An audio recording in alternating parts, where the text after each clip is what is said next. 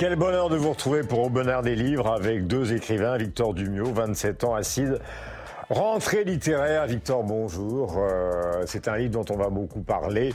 Et vous êtes accompagné de Denis Dercourt, donc, qui publie Évreux, qui est un roman chez De Noël. Denis a 59 ans. Il est à la fois musicien, cinéaste et c'est aussi son premier roman. Le mal est un des grands sujets de la littérature, vous le savez. C'est assez banal de citer Dostoïevski et beaucoup d'autres, mais c'est un peu le sujet de vos deux livres, qui sont deux livres écrits à l'os, c'est-à-dire deux livres, c'est pour ça que nous avons choisi avec la rédaction du Bonheur des Livres, qui ne sont pas là pour draguer euh, le lecteur, ni même pour draguer la critique, qui sont là tout simplement parce qu'ils s'inscrivent dans un parcours qui est celui de la littérature que vous aimez. On va commencer par vous, Victor Duno. D'abord, je vous salue, parce que ça fait. Alors, Victor, vous êtes, euh, vous êtes normalien, ce qui n'est pas un défaut. Euh, D'une certaine manière, vous pourriez être à la place de Bruno Le Maire dans quelques années, de la même manière que Denis pourrait être une sorte de Barenboim.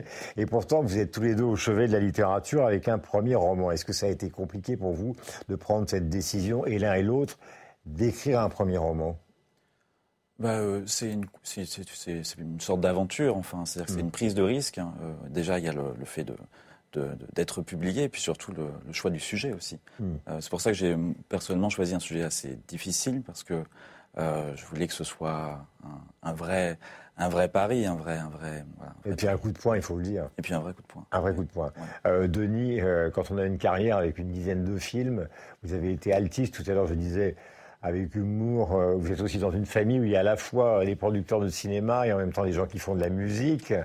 Pourquoi avoir attendu toutes ces années pour, pour, pour, euh, pour écrire un premier roman après avoir écrit de nombre de scénarios? Parce que j'y arrivais pas. Parce que ça a mis 30 ans et ensuite c'est difficile d'écrire un livre, donc c'est trois années, hmm. donc c'est 33 ans finalement.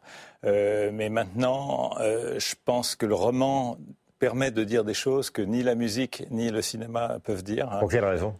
Euh, le travail du temps est extraordinaire dans le roman, je trouve. C'est vraiment le, lieu le, plus extraordinaire pour travailler le passage du temps, mhm. euh, peut-être pour des moyens euh, physiques. Hein. C'est difficile de, traverser 50 années d'un personnage ou d'une ville. Mhm. Et là, on le fait. voilà, Évreux raconte effectivement l'histoire d'un certain nombre de personnages. Euh, tout ça est marqué par le mal entre cette période effrayante que fut évidemment l'occupation jusqu'à aujourd'hui. C'est publié chez Noël. Nous allons y revenir et commencer par Victor. Parce que Victor, vous êtes le plus jeune, donc vous avez cet avantage. Nous aimons les gens qui sortent justement de l'anonymat dans le bonheur des livres. De quoi s'agit-il? Eh bien, c'est tout simplement résumer, je veux dire, un asséné dès la première page euh, de ce livre. J'avais un visage, mais il me fut pris. C'est pas une commodité de ma part, hein, parce que c'est une volonté de la vôtre d'avoir commencé par ça. C'est arrivé un soir, un soir que je pensais comme les autres, que je croyais léger, un ciel tranquille, noir, endormi, s'étendait au-dessus de ma tête. J'aurais dû me méfier. Évidemment, Camille est une jeune femme qui a 27 ans, elle met une robe verte, elle va sortir à Saint-Germain-des-Prés, et là, brutalement, dans un cri, sort du néant quelqu'un qui doit être un homme, mais on n'en est pas sûr, et qui la vitriolise. Absolument. Oui, oui. Euh, pour moi, il était euh, important de commencer euh, directement, en fait, d'entrer directement dans le vif de, de ce qu'allait être ce roman. Euh, de ne pas prendre le temps de décrire Camille dans sa vie, dans son environnement. Voilà, de commencer par un acte très fort. La scène s'étend sur une dizaine de pages. La souffrance est atroce. Perd son visage, la souffrance est atroce. Euh, voilà, ce qui, ce qui m'intéressait, c'était de, de, travailler l'expérience de la douleur. Mmh. D'abord la douleur physique, puis psychologique, euh, l'effondrement véritablement intérieur. Enfin, parce que la particularité de l'acide, c'est que c'est un, un processus chimique. Euh, ce sont comme des vers qui s'insinuent dans votre peau mhm. et qui vous, qui vous Elle le sent d'ailleurs, elle le ressent dès le début. Hein. Elle le sent. Elle a l'impression de l'eau, puis elle se sent complètement, euh, non seulement défigurée, mais, ravagée de l'intérieur. Euh, la douleur est absolument atroce. Et puis il y a ce personnage qu'on ne connaît pas, et il y a un autre personnage qui construit le livre, puisqu'il y a une sorte de face à face qui est un, jeune homme qui vit dans un studio, dans un appartement et qui se, comment on peut dire, qui se nourrit sur le darknet de vidéos porno et qui se nourrit euh, justement de la vidéo de l'agression euh, de Camille. Euh, et c'est la confrontation entre les deux qui construit le livre. Absolument. deux, deux monstres en fait, deux monstres contemporains. Camille devient monstrueuse puisqu'elle est défigurée. Euh, elle est exclue en fait du, du domaine parce que perdre, perdre son visage évidemment, c'est perdre son identité, c'est perdre, c'est paraître aux yeux du monde comme un, comme un, comme un monstre, comme une, comme un monstre, comme une victime aussi. Euh, ce qui peut être extrêmement dur à supporter, d'être d'être vu et perçu comme, comme, comme une victime. Et Julien, c'est le monstre contemporain, c'est la, c'est la banalité de ce mal-là Un jeune contemporain. C'est un, un jeune homme, ça pourrait être moi, ça pourrait être n'importe qui. Euh, Camille et Julien sont de la même génération, c'est-à-dire que c'est cette génération de l'image aussi. Tous les deux sont euh, plus ou moins enfermés dans une dans, de- dans un certain nombre de représentations mentales qui les, qui les détruisent. Et, et, et, et Julien, effectivement, se nourrit, en fait. Il, il consomme de manière très addictive euh, une pornographie de plus en plus violente. D'ailleurs, on n'est même plus dans le domaine de la pornographie, c'est-à-dire que euh, ce qui ce qui l'intéresse, c'est la, c'est la, c'est la violence, c'est la vérité de la violence. Si nous les avons choisis tous les deux, c'est justement par la force incroyable de ces deux livres, celui qui a mis des années à arriver, celui de Denis et celui qui a jailli, celui de Victor, car je le disais au départ, ce sont des livres qui ne sont pas psychologiques, qui ne draguent pas, c'est-à-dire qui ne sont pas à la recherche euh, d'une tradition littéraire formidable, d'ailleurs en France, Les Fleurs du Mal, Mémoire d'outre-tombe, là c'est acide, évreux, c'est-à-dire qu'on y va directement. Et, donc, euh, ce qui, je reste avec vous, Victor, ce face-à-face se construit car on se doute au début du livre, et ça va passionner aussi qu'à un moment ou à un autre, ils vont se rencontrer sans qu'on sache si Julien est l'agresseur ou est l'esclave de cette femme totalement défigurée qui en veut à ses médecins, qui en veut à ses chirurgiens, et qui à un moment va être obligé, après l'anesthésie de l'hôpital, car l'hôpital c'est une forme d'anesthésie, de faire l'expérience à un moment de se découvrir face à la glace pour savoir qui elle est aujourd'hui. Oui, oui. Oui, oui, c'est, Scène effrayante, je tiens à vous le dire. c'est effectivement une, une- une- la confrontation. Moi, je, j'ai, découvert la littérature par le thriller, donc j'ai été très, très imprégné en fait de cette tradition-là, du roman noir, du suspense. Et je pense qu'à notre, à notre époque, où la, le temps consacré à la lecture est de plus en plus réduit, où il est difficile de capturer l'attention de, de lecteurs, euh, les dispositifs narratifs du thriller, les dispositifs narratifs du, de Thriller divertissement. qui C'est Stephen King, horreur Euh, et policier comme Billy Summers. Oui, alors moi je lisais plutôt Jean-Christophe Granger. Ça, ça a été vraiment, euh, Ouais. euh, voilà, c'est Version française. Pardon? Version Oui, française. exactement. Euh, et qui écrit d'ailleurs assez bien. Euh, et donc voilà, en fait, je voulais effectivement construire. Le, le livre est construit sous la forme d'un compte à rebours, d'ailleurs. Donc on a cette, euh, cette impression, c'est un piège en fait, puisqu'il n'y a absolument rien du thriller dans ce, dans ce roman, au, au- in fine. Mais, mais c'est un piège. Il y a plusieurs pièges dans ce livre. Il y a le piège de d'encore un récit victimaire. On est quand même à une époque où, le, où la littérature s'eng- s'engage de plus en plus sur le, le témoignage. Et, et, et- et c'était aussi le, le- le point de départ de ce roman. C'était prendre encore une femme victime de quelque chose et, complètement détourner cette chose, la rendre plus humaine. Je, disais tout à l'heure, euh, Victor, que l'une des caractéristiques, justement, par rapport à cette vague du récit victimaire, ce n'est pas à moi de, de juger ces livres qui, pour leurs auteurs, ont une nécessité. Mais ce qui est intéressant dans le point de vue de Victor, c'est que Camille n'est pas ce qu'on peut appeler une jeune femme profondément sympathique. C'est-à-dire qu'elle est jolie, elle est diplômée, et elle sait que ces deux qualités vont jouer dans sa vie sociale un rôle déterminant. Quand elle va sortir le soir, c'est déjà quelqu'un qui a, qui a vaincu la société. Sauf que brutalement, c'est elle qui va devenir la, victime, et elle entre dans un processus qui est un processus de survie, et non pas de plainte. Absolument. Euh, C'était en fait voilà la grande question que posait ce roman, en tout cas pour le personnage de Camille. Comment est-ce qu'on qu'on peut sortir de la condition de victime? C'est une condition qui, c'est une assignation presque identitaire, un remplacement de sa propre identité par ce statut qui est très dégradant quand on est victime. On a subi un rapport de force et même si on se, on se libère en témoignant, on reste une victime aux yeux des autres. Et le personnage de Camille est construit comme l'antithèse de la victime. C'est une femme qui est effectivement méchante, désagréable euh, et qui est en fait plus humaine hein, grâce à cela. C'est, c'est, hum, voilà, c'est, c'est, c'est une femme aussi un peu, un peu superficielle qui redécouvre euh, l'étendue de sa superficialité, qui repense sa vie. Enfin, il y a un trajet introspectif. Et il y a des moments qui sont. Alors, ce qui est très étonnant dans ce livre, ce n'est pas un accès de flagornerie, c'est qu'au fond, ça pourrait paraître simple. Une femme est victime d'une agression atroce, on ne sait pas qui est l'agresseur, se présente un jeune homme qui a tous les aspects de l'agresseur, mais qui n'est peut-être pas l'agresseur, et donc on dit tout ça va être réglé assez facilement. Et ça ne l'est pas, car au fond, il y a toute la reconstruction de Camille comme non victime, elle se plaint auprès de ses médecins, elle croit qu'avec les mois passés à l'hôpital, cette espèce d'écorce d'arbre qui est devenue son visage va finir par retrouver une forme, mais elle ne retrouve pas cette forme. Lui, c'est un malade, il n'y a pas d'autre mot. C'est un type qui se torture lui-même, qui est sur le darknet, qui appelle des gens pour se faire torturer. Donc vous avez quand même choisi pour un normalien euh, une version de la littérature qui est tout sauf... Euh, on, on n'est pas chez les enfants de Boris non, pas vraiment, mais c'est parce que voilà, moi je pense que le, la littérature peut retrouver sa puissance si elle devient dérangeante. Mm. Euh, je, tiens, je tiens beaucoup à, cette notion de, de dérangement, à mm. la notion de corruption aussi euh, du lecteur. Enfin, euh, le statut de, de l'auteur aujourd'hui inquiète beaucoup les gens qui lisent. Mm puisqu'on ne dissocie plus euh, le, texte. Donc il faut en profiter, je pense. Il faut, euh, il faut en profiter, il faut inquiéter de plus en plus les lecteurs pour les, les amener à se questionner eux-mêmes, à réfléchir. Moi, je pense que le, le choc hein, que peut produire un, un livre mhm. euh, amène beaucoup plus de, de, de, de, questionnements que de, que de réponses. On ne, on ne, doit, on ne peut pas offrir au lecteur des, des réponses très, très précises et exactes. En revanche, on peut l'interroger, l'amener à s'interroger. Et je pense que la littérature qui dérange est un, euh, euh, l'autre caractéristique euh, de ce premier roman de Victor Dumio, on sent qu'il y en a d'autres qui sont déjà partis, c'est la qualité du style, car effectivement, pour tenir 200 pages sur un sujet pareil, il pourrait être facile de sombrer dans le grand diloquent, dans le démonstratif, ce n'est absolument pas le cas, jusqu'à cette rencontre de la fin, car Julien veut rencontrer Camille, qui veut rencontrer Julien, et je ne vais pas tout dévoiler car ça n'a aucun intérêt, mais je ne peux pas m'empêcher quand même, je ne peux pas m'en empêcher.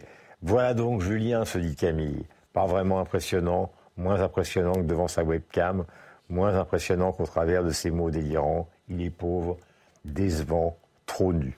Le reste, c'est à lire. Euh, bien évidemment, et c'est le livre de Victor Dumio qui s'appelle Acide. Au fond, il y a quand même une volonté d'être écrivain. Tout d'un coup, vous êtes normalien, vous auriez pu être énarque, vous auriez pu faire une carrière politique. Euh, vous avez dit non, je veux être écrivain. Pourquoi? Et est-ce qu'il y a quelque chose d'autobiographique dans cette affaire ou pas du tout? Euh, Soyons francs. Euh, je peux d'abord répondre à la première partie de cette question. Non, non, j'ai toujours écrit, mais je n'ai jamais cru que euh, mon écriture deviendrait professionnelle. Enfin, je pensais que je ne méritais pas mhm. d'être édité un jour, que ça ne m'arriverait jamais. Et puis, euh, et puis quand voilà, il y a des moments où il faut, il faut oser rompre rompre avec une certaine facilité, avec une volonté d'embourgeoisement aussi. Mhm. donc rompre avec l'ENA, rompre avec l'ENS, rompre avec tout ça et écrire. Et puis prendre un risque. Et c'est comme ça qu'Acide est né. Et il y a, euh, il y a, il y a une part euh, biographique, c'est une sorte de, de fable métaphorique. Euh, je suis plus présent dans Camille que dans Julien, c'est pas paradoxalement. Voilà ce livre qu'il faut lire et qui a été récompensé par le prix de la Maison Rouge à Biarritz, qui est un prix décerné par des écrivains confirmés, puisqu'il y a Frédéric Becbédé, Philippe Jean, mais aussi Isabelle Huppert, beaucoup d'autres membres, Frédéric Shifter, qui se sont battus pour vous et pour que ce livre trouve un écho. Denis Dercourt publie Évreux, qui est un roman chez De Noël. La différence, Denis, puisqu'on disait tout à l'heure au début de l'émission qu'avec vous deux, on va traiter du mal, c'est que c'est le mal contemporain, à la fois la violence et le darknet, vous, c'est un mal qui provient de l'histoire. Je vous rappelle que vous êtes euh, musicien aussi, qu'on connaît en 44 et que ça va jusqu'à 2020, et qui a cette idée que le livre se construit un peu comme une partition à la fois historique et musicale. Euh, je résume. Euh, c'est une jeune femme qui est confrontée à la naissance d'un enfant sous l'occupation, dans des conditions qui sont évidemment apocalyptiques. Euh, euh, et c'est là que, que, démarre le livre et que démarre donc la carrière du personnage central qui est Léon. Euh, Léon qui est, comment peut-on dire, qui est le héros infréquentable par définition, non? Et, c'est pour ça qu'il est fascinant. C'est en fait c'est le fils de sa mère, mhm. donc victime d'une sorte de viol collectif de, et, de, et de son père, qui, qui, a vendu la mère quand il était jeune fille. Et donc bah, Il s'appelle Mertens, qui est un Belge. Il est, euh, le, père est belge mhm. et euh, il a été euh, collaborateur. Et assez vite, la mère, quand Léon grandit, lui dit bah, Tu me vengeras. Mhm. Si tu retrouves ton père, tu le tues. Et, ce qui me semblait intéressant, c'est qu'il va le faire, il va obéir à sa mère, mais avec les méthodes de son père. Mm. En fait, il, est le fils de sa mère, d'une victime, mais il, est aussi le fils d'un bourreau. Et lui-même est dans, ce statut gris, ambigu, intéressant en fait. Et du coup, c'est des figures du mal, évidemment, mais qu'on qu'on a envie de suivre. Moi, mhm. moi au départ, c'était une figure mineure, en fait. Et puis, peu à peu, le roman s'est construit, et puis c'est lui qui m'a fasciné. Un peu comme l'enfant au-dessus du puits, c'est tellement profond, on, mhm. reste au-dessus du puits pour savoir, mais jusqu'où ça va. Alors, ce qui est intéressant aussi, c'est que dès le départ, c'est un homme sans pitié. Je veux dire par là qui va à la chasse comme rabatteur, quelqu'un se suicide devant lui, pas de pitié. Il prend son portefeuille, et on verra que ce portefeuille joue un rôle, parce que ça lui permettra de, de retrouver euh, un fils. C'est aussi un, homme qui s'approprie une entreprise en faisant chanter son propriétaire, en disant qu'il va dans les hôtels de passe. On est toujours dans le contexte d'Evreux et de cette Normandie autour de laquelle euh, vous tournez. C'est aussi un homme qui arrache une jeune fille qu'il désire à une famille en faisant chanter, là aussi le père de sa famille, je la prends, il va la rejeter plus tard au profit d'une manouche, mais en faisant chanter le père. À aucun moment, il est habité par le moindre remords de ses origines et de son action. Absolument. Le, mais c'est un homme qui, par exemple, aime la musique. Donc, quand on aime la musique, on n'est pas tant. Hmm. enfin, il y a au moins une part de rédemption possible. ça, c'est vous. Peut-être. Oui. Vous avez voulu lui donner justement cette part qui lui donne un aspect acceptable pour les gens qui lisent et qui vont lire Évreux. Bah, parce que sinon, c'est un porte-manteau d'une idée. Je ne pense pas qu'écrire un roman, ce soit donner des idées. C'est donner des personnages, des situations. Et puis, euh, vous dites qu'il n'y a pas de psychologie. Oui, effectivement, il n'y a pas de psychologie, mais, dans, mais, mais parce qu'il y a beaucoup de psychologie. Mais c'est le lecteur qui fait la psychologie. Mhm. C'est le lecteur qui va faire l'interprétation. C'est aussi qu'il a fait. Oui, exactement. Parce qu'on est dans un, une mer impératrice, euh, euh, ce flamand qui justement collabore avec les nazis et corrompt absolument tout le monde, le fils qui va le tuer euh, parce que sa mère lui demande, mais qui est lui aussi une certaine forme de figure du salaud. On est dans la grande tradition de la littérature. On parlait de Dostoïevski tout à l'heure, mais on pourrait parler. Il y a beaucoup de gens qui sont intéressés au mal, hein, Nabokov, etc., etc., etc.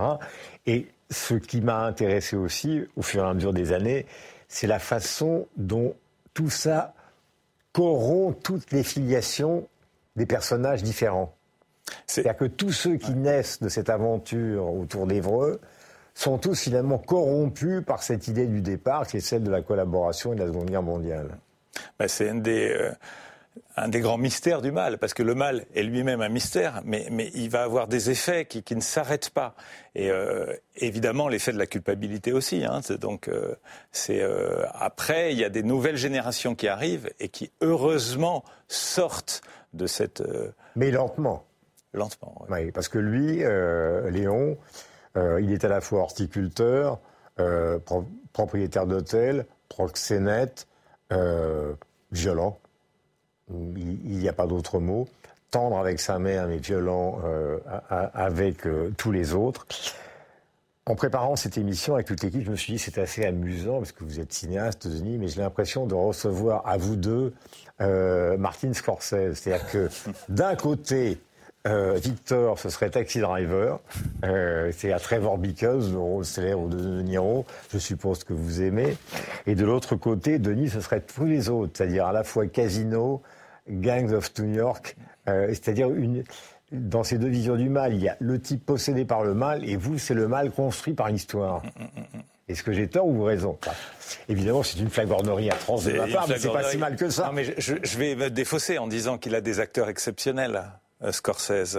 Et, et, je pense que nous, notre, notre rôle de romancier, c'est aussi de mettre des figures qui sont à la hauteur de, de ces acteurs. Mm. Ce qui est très impressionnant quand on dirige des acteurs, c'est que les acteurs... C'est votre cas, parce que vous avez fait une dizaine de voilà. films. Et les acteurs eux-mêmes adorent jouer des méchants. Mm. Parce euh, voilà. Alors pourquoi? Ça, c'est un mystère, mais ils adorent ça. Mm. Et nous, notre job de cinéaste, mais aussi de romancier, c'est, euh, comme disent les Américains, the better the villain. Plus le méchant est réussi, plus le film est réussi. Ce qui est le cas quand même chez Scorsese. Si on parle d'apocalypse, de, la violence, euh, je vais donner un certain nombre et, de mélange parce que c'est ça qui est commun à vos deux livres parce que c'est intéressant de, c'est qu'il y a quand même un lien, euh, Victor et, Denis, entre la violence et la sexualité. Euh, c'est clair dans Acide et c'est aussi clair dans Évreux. Oui, oui, et puis encore une fois, c'est une, une, grande problématique de notre époque, c'est-à-dire qu'on interroge de plus en plus la sexualité à l'aune de la violence, au travers de la notion de consentement, par exemple. Euh, mais, mais moi, moi qui ai grandi avec Georges Bataille, enfin, elle est déjà là, elle a toujours été là, cette question de, de l'érotisme noir, du désir, de la violence d'un désir aussi.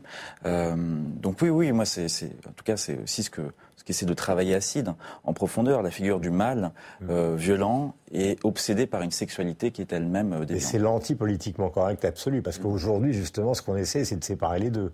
Absolument. C'est-à-dire que la sexualité serait une certaine forme de bonheur et n'aurait aucun rapport avec le mal. Alors c'est exactement le contraire de ce qui se passe dans vos deux romans.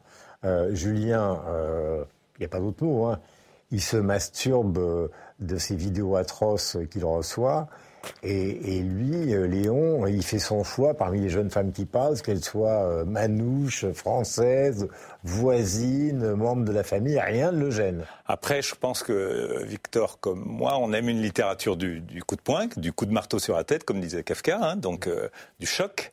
Pour, pour avancer en tant que lecteur, pour qu'à la fin de la lecture, je sois un peu différent. Mais je pense qu'aussi, on aime une lecture qui nous qui nous met pas dans le sens du poil. Ça sert à rien pour moi de lire un, un, un ouvrage qui me conforme dans mes idées qui me conforte dans mes idées. Ça, ça sert à rien. Donc euh, voilà, c'est de la littérature, euh, voilà, qui, qui euh, les, les, Allemands disent Stoppelstein, c'est-à-dire euh, voilà, on, on, se heurte à, à, à un pavé et, et, on se demande mais qu'est-ce qui qu'est-ce qui s'est passé ici? Bah, c'est un peu d'ailleurs le, le, statut de Camille, c'est-à-dire que le visage de Camille devient justement ce visage qui est totalement heurté. Je vais vous faire non pas un quiz, mais vous demander de choisir avant que nous procédions au coup de cœur, puisque vous êtes tous les deux des amoureux de littérature, mais aussi de cinéma. Euh, je vais vous citer des, des, des, des Tout à l'heure, j'évoquais Scorsese. Bon, on pourrait aussi parler d'Orange Mécanique. On pourrait parler d'une série qui passe actuellement, qui est d'une effrayante violence, qui s'appelle Gangs of London. On pourrait parler, dans le rôle de l'histoire, des années de Visconti. On pourrait parler des rapports qui existent justement entre une certaine forme de violence et la sexualité, avec toute l'œuvre de Kubrick, hein, que ce soit euh, As White Shut ou les films sur la guerre. On pourrait parler d'Irréversible de Gaspard Noé. On pourrait parler de Portier de nuit de Liliana Cavani. On pourrait parler des Diaboliques de Clouseau. On pourrait parler de Tarantino. On pourrait parler, vous avez travaillé en Asie, de John Ito ou de John Woo. Au fond, qu'est-ce qu'ils ont apporté tous ces gens euh, en installant des chefs-d'œuvre à cette limite entre l'acceptable et le non acceptable, Denis? C'est difficile de dire. ils ont mis une, forme et des images. Portier de nuit aujourd'hui, c'est impossible. Ouais. Bah, la morale d'aujourd'hui, portier de nuit, c'est impossible. Ouais, c'est impossible. Et certains Visconti sont impossibles aussi. Donc, euh, effectivement, heureusement qu'il y a eu ces, images-là qui nous ont façonnés, évidemment. Ouais. Tout à l'heure, euh, il parlait de, de Granger. Euh, vous, romancier et cinéaste, est-ce qu'il y a une figure qui est fondamentale? J'en suis sûr. Il y en a plusieurs. Le, le, si, je parle de, dans mon cas personnel, parce ah que en, fait on écrit sur son enfance. Voilà. Non mais on écrit sur son enfance.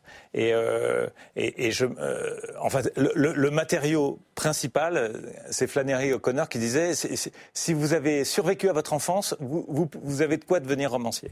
Et, euh, et c'est vrai que en, en, ce qui me concerne, je me rappelle dans mon enfance de, de réactions de mes parents à la sortie de la Combe Lucien. Et ça, c'est vraiment un croisement de Louis Malle, mais sur un, un un, scénario, un, texte de Modiano. Et donc il y a un croisement là qui est vraiment très intéressant, qui se retrouve à mon avis dans le roman.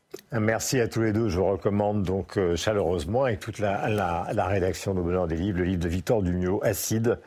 Euh, le voici qui est publié aux éditions Bouquin. Et je, me tords tellement euh, j'ai été marqué par cette lecture. Et Denis Dercourt Évreux chez Noël, je me tords aussi. La violence qui provient de l'histoire et la violence qui provient du monde contemporain vous étiez fait pour vous rencontrer. Euh, quelques recommandations. Some Boys, euh, chez Bouquin. Décidément, euh, Bouquin est partout. Alors, euh, vous savez que va sortir un nouvel album des Rolling Stones. Some Boy est une biographie vraiment revue des Stones, mais l'intérêt, c'est que c'est une biographie critique, voire très critique des Rolling Stones, notamment à partir des années 80. C'est signé par Louis Bousquet et ça vaut vraiment le coup d'être lu.